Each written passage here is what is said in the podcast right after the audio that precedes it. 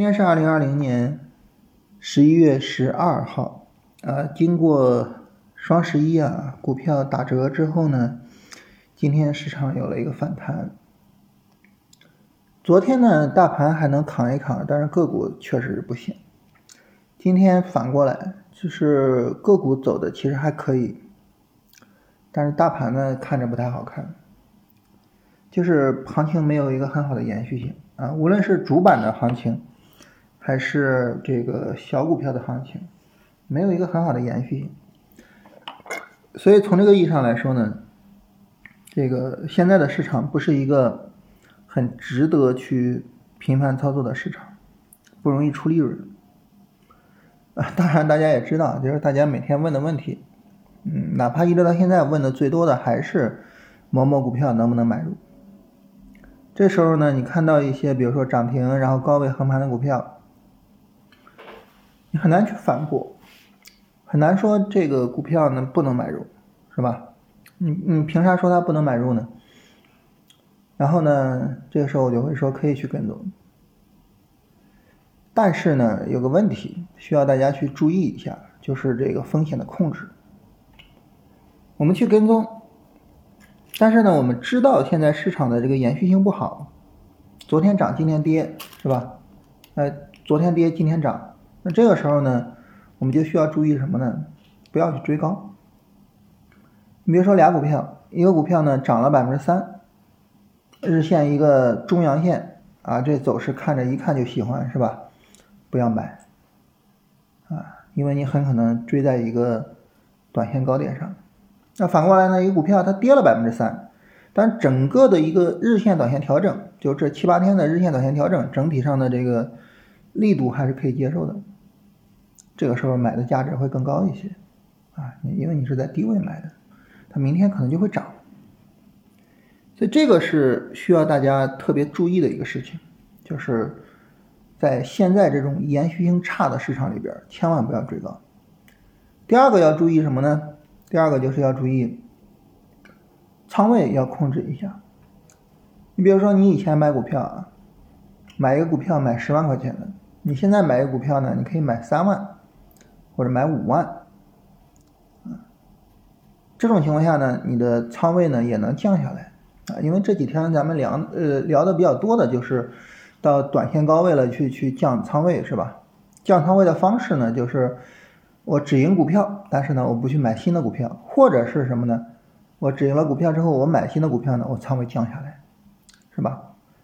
啊，一个股票我本来买了十万啊，他又赚了百分之十啊，我卖掉，这是到手十一万。这十一万呢，我拿着三万或者拿着五万去买一只股票，那么我的总仓位实际上还是降下来了，啊，降仓位是我们近期做的最多的事情。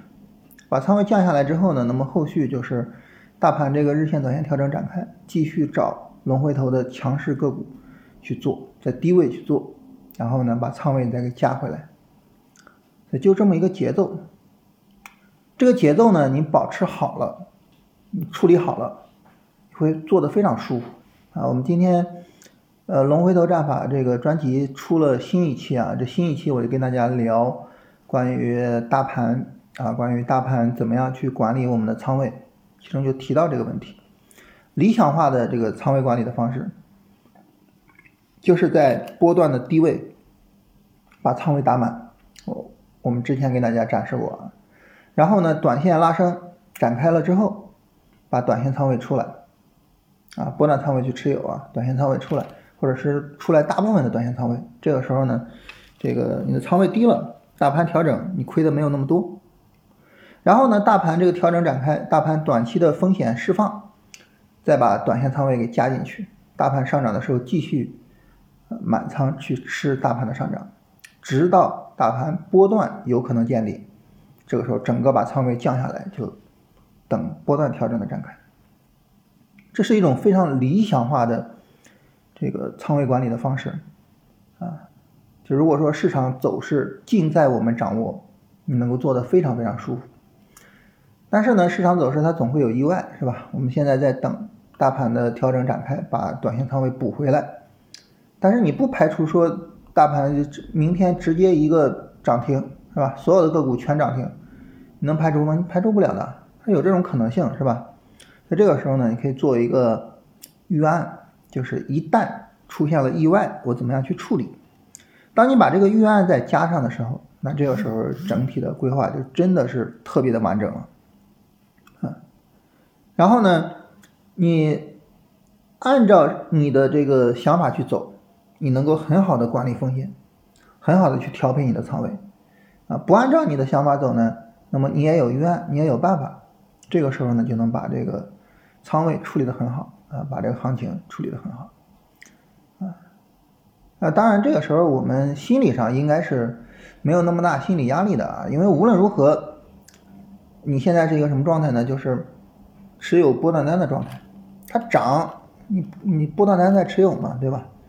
跌，你仓位比较小嘛，啊，所以这个时候呢，涨你是赚钱的，跌呢你呃赔的比大盘的跌幅要少，其实怎么着都是很舒服的。所以这是跟大家聊一聊，就是当前的情况、当前的处理，以及呢这个后市的一个处理。我们现在的主要任务就是大盘这个短线调整展开，等待它展开，展开了之后呢，把仓位补回来啊。主要的任务就是这个。那心里边有个底，你对后市总体的这个操作有个规划，后边就相对好处理。聊完这个事儿啊，我跟大家聊一下我们昨天所说的那个话题。那我们昨天说，我们今天聊个什么话题呢？就是。大家会发现，我们经常会有这么一种情况，就是你在买股票的时候，你可能明知道它只有一个三十分钟上涨了，但是呢，你说我还是要去买。买入之后呢，这个时候大盘呃也好，个股也好，如果说不像你想象中的呃那么理想，拉一个三十分钟啊，如果说它直接跌了，你就被套了。你一套那就不是一个三十分钟的事儿了，就有可能说这个。套个百分之十、百分之二十，甚至是套一个非常大的幅度。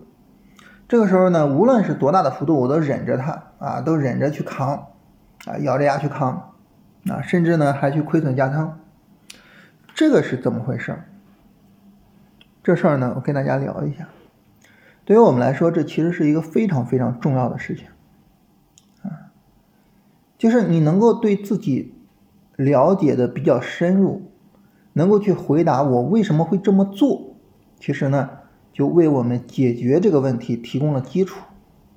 如果说你都想不明白我为什么会这么做啊，然后就是比较纠结着这么持续的做下去，一方面呢你为此而痛苦，另外一方面你无法做出改变，这就没劲了，是吧？这这事儿就没劲了。所以我们首先跟大家解释一下为什么会这样。首先第一点。就是我们的期望值，我们对于我们操作的期望值，在进场前后是发生变化的。你在进场之前，你脑袋里面想的就是我要赚钱，我要赚钱。所以这个时候呢，哪怕我们一看这个市场，它是一个三十分钟拉升，三十分钟调整，后边呢再有一个三十分钟拉升，整个市场就要见顶了这么一种情况，尽管我知道它只有一个。三十分钟的上涨空间，但是这个上涨空间我依然要赚，因为你脑子里边只有一个声音，就是我要赚钱。所以呢，这种情况下呢，就是做的会比较急，就总想着去赚钱，怎么样才能把这个钱赚到？但是呢，在你进场之后，当你真的亲身感受到市场的风险和市场的随机性之后，那么这个时候你的预期，你的对交易的需求突然发生了变化。从我要赚钱变成了我要不赔钱，就这个突然发生了变化。当你去想说我要不赔钱的时候，这个时候你说止损你能接受吗？接受不了啊，止损就是赔钱啊，所以止损我肯定是接受不了的。那我接受不了止损，那这个时候怎么样呢？你比如说稍微赚个一两个点，我就赶紧跑了，对吧？稍微赚一一两个点，我就赶紧跑了。我我没有赔钱啊，我实现了我的诉求了。至于说事后我一看，哇，这股票怎么翻倍了？那就事后后悔去吧。反正现在我是要赶紧跑出来再说。还有一种呢，就是被套。为什么被套个百分之二三十都不出呢？很多人问我说，这股票被套了怎么办？为什么呢？不亏损啊。就是这个不亏损的诉求决定了我们被套会咬着牙去扛。一开始你可能会比较难受，但是扛到后边，你心里去接受这个事情的时候，你可能就坦然的接受这个事情了，也没有太多难受，是吧？哼，亏损就亏了，所以会进入到这么一个状态。这是为什么我们会这样？那么第二点是什么呢？第二点比较可怕啊，第二点比第一点还可怕。第一点只是告诉大家为什么你会前后不一。第二点比较可怕的是什么呢？我们每个人的大脑，他会比较习惯于一个什么呢？就是什么样的状态是我比较习惯的，是我觉得比较舒服的，我就在什么状态里边待着，我不会主动的从这个状态里边走出去。你比如说我们在上学的时候会见到很多这样的学生，就他可能是个老实巴交的学生，他可能学习不是很好啊，注意力不是很集中，上课会睡觉。然后呢，他这个睡完之后，或者是怎么样之后呢，他非常的后悔。他也想说，我也想好好学习，我也想要有一个很好的分数，我也想，但是呢，我就是做不到。所以这个时候他会陷入到一种一种痛苦之中，这个痛苦就是自我的纠结，就自己不满足于自己，自己不认可自己这么一种纠结。就一方面，我认为我应该好好学习；另外一方面呢，我做不到。我做不到呢，我又没办法坦然接受我做不到，我又会很痛苦，并且呢，又要求我去好好学习，然后我又做不到。然后这种自己对自己的要求，以及对自自己对这个要求的背叛，会让他非常非常的纠结，非常的痛苦。但是你发现呢，他就持续在这个痛苦的状态之中，直至他毕业了。他不再需要面对这个纠结和痛苦了，他的大脑不会主动的去跳出来，因为他大脑已经习惯了这么一种纠结的状态，所以他不会跳出来，他也没有这个跳出来的欲望。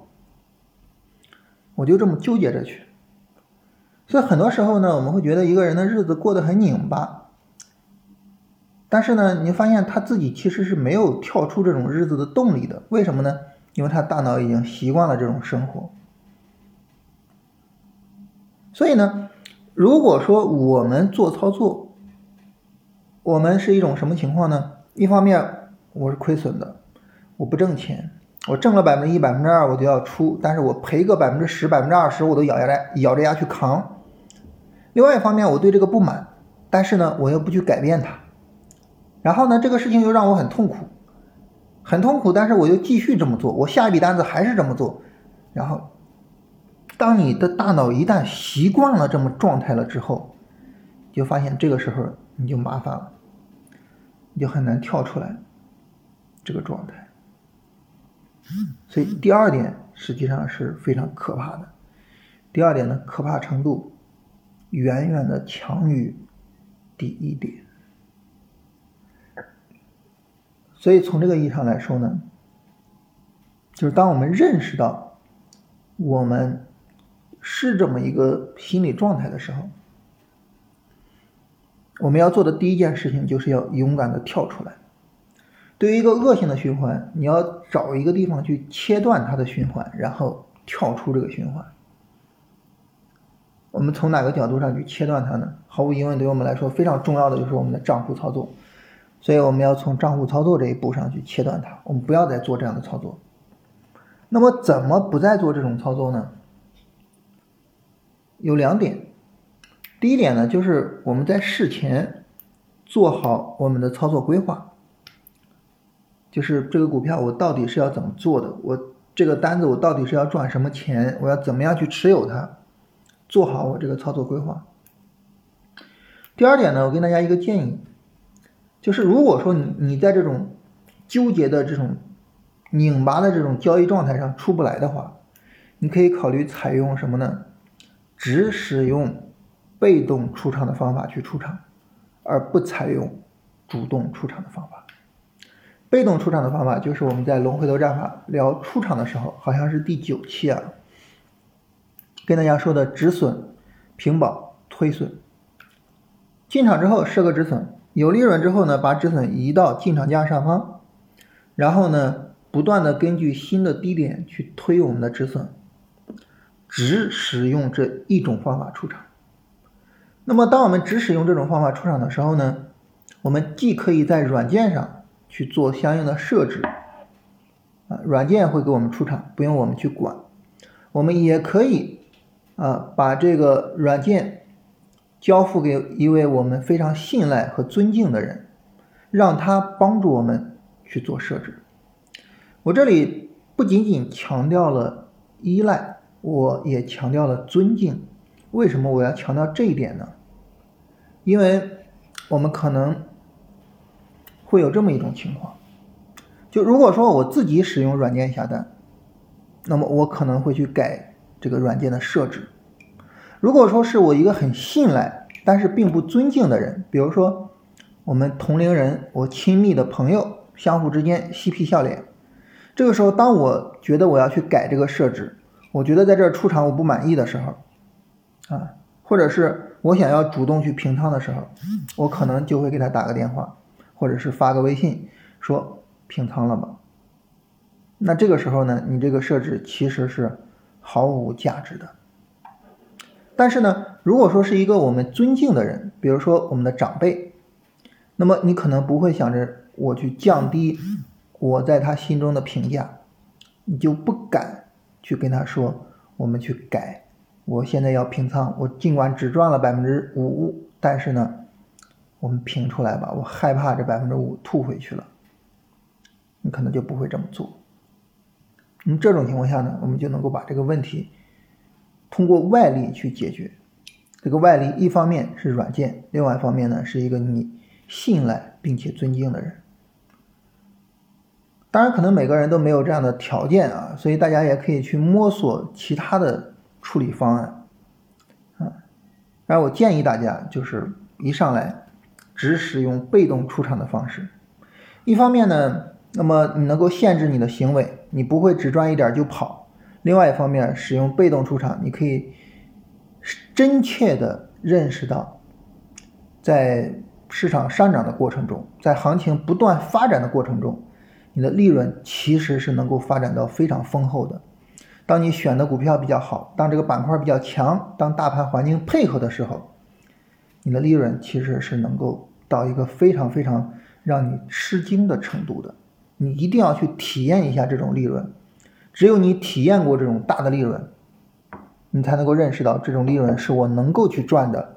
只有你体验过这种利润，你才不会因为百分之一、百分之二、百分之五你就满足。只有体验过这种利润，你才不会拿着资金去死扛一些死活都不涨的股票。你会把资金用在真正高效率的、能够赚到这种利润的地方。到时候你就跳出这个恶性循环，你就真的有希望把股票做好了。所以，这是我们今天跟大家聊这个话题啊。就一方面，我跟大家聊一聊我们。出问题的原因啊，另外一方面呢，跟大家聊一聊，一旦我们这个问题不解决，我们会走向一个什么样的深渊，并且呢，我们最终给大家一个解决方案。啊，这个解决方案能用就用，不能用的话，也需要自己深入的去想一个适合自己的解决方案。啊，但是呢，你有问题不解决，这肯定是不行的。啊这是我们跟大家聊的话题啊，然后呢，我们来简单看一下，就是呃大家的问题。啊，大家呢有很多说这个期待今天直播的啊，那么今天晚上七点我们会给大家做一个视频的直播，跟大家聊一聊那个上涨的三阶段和下跌的三阶段啊，大家可以加我们的微信龙回头二零二零去参与这个直播。呃，如果说你今天晚上七点没有时间啊，可以去看这个直播的回放，呃，也是加这个微信，到时候要这个回放的记录。龙回头二零二零就是龙回头的全拼啊，不是首字母啊，全拼，然后后边加上数字二零二零。这儿有朋友问啊，说这个聊一下涨跌轮换一一对应的原则，因为看历史走势呢能够画出来啊，但是呢。呃，临场比较复杂，就不知道该咋办了。这个其实没有太好的办法那这个你就是不断的去练习，不断的去练习。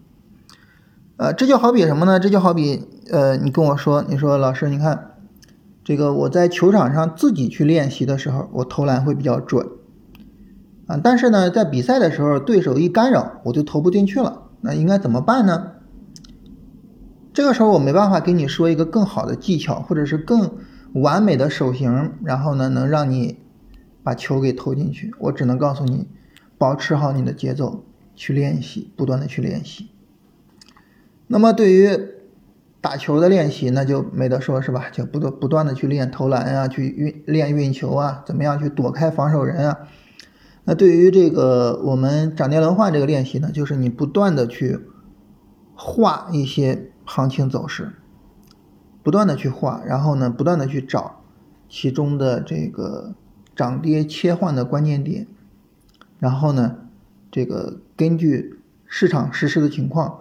去做相应的判断，你做的每一个判断最好都要记录下来，在事后去对应，说我这个判断是不是对的，哪儿有问题啊？市场会告诉你它是对的还是不对的，然后呢，你再相应的去做调整啊。当然，如果说你做了一个判断之后，这个自己把握不清楚啊，也可以问我啊，然后我会给你去这个相应的去做这个讨论。这有朋友问说，这个短线仓位和波段仓位的比重是多少？这个没有一定之规啊，这个看个人情况。嗯，如果说你说我工作就是比较忙啊，而且呢，呃，我性格上来说呢，我也不是那种着急去，呃，怎么样去兑现利润或者什么的这种性格。那么这种情况下呢，那么我们就可以把这个波段仓的比重提升一下。但是反过来呢，你本身就是全职做股票，而且呢，你性子比较急，你特别适合做短线，那这个时候呢，就把短线的仓位去增加一些。其实看个人情况，这种东西没有一定之规啊。我觉得如果说真要有一定之规，就是什么呢？你的交易方法一定要让自己舒服。你的交易方法如果说没办法让你觉得很舒服，实际上是比较容易出问题的啊。所以呢，我们不要。就是给自己一个强硬的要求，就是我必须如何如何。你就是想我怎么样做才能更好，怎么样做才能让我自己更舒服，怎么样做才能挣到钱，就这么去思考问题，就是多从我的角度去思考啊。所以就是这些问题呢，我觉得还是重点的看我们自己。然后有朋友问说，这个直播的时候能不能讲讲背离或者什么的？这些呢，大家如果说有什么比较关心的，直接在直播间问就行啊，我到时候会跟大家详细的去聊这些内容。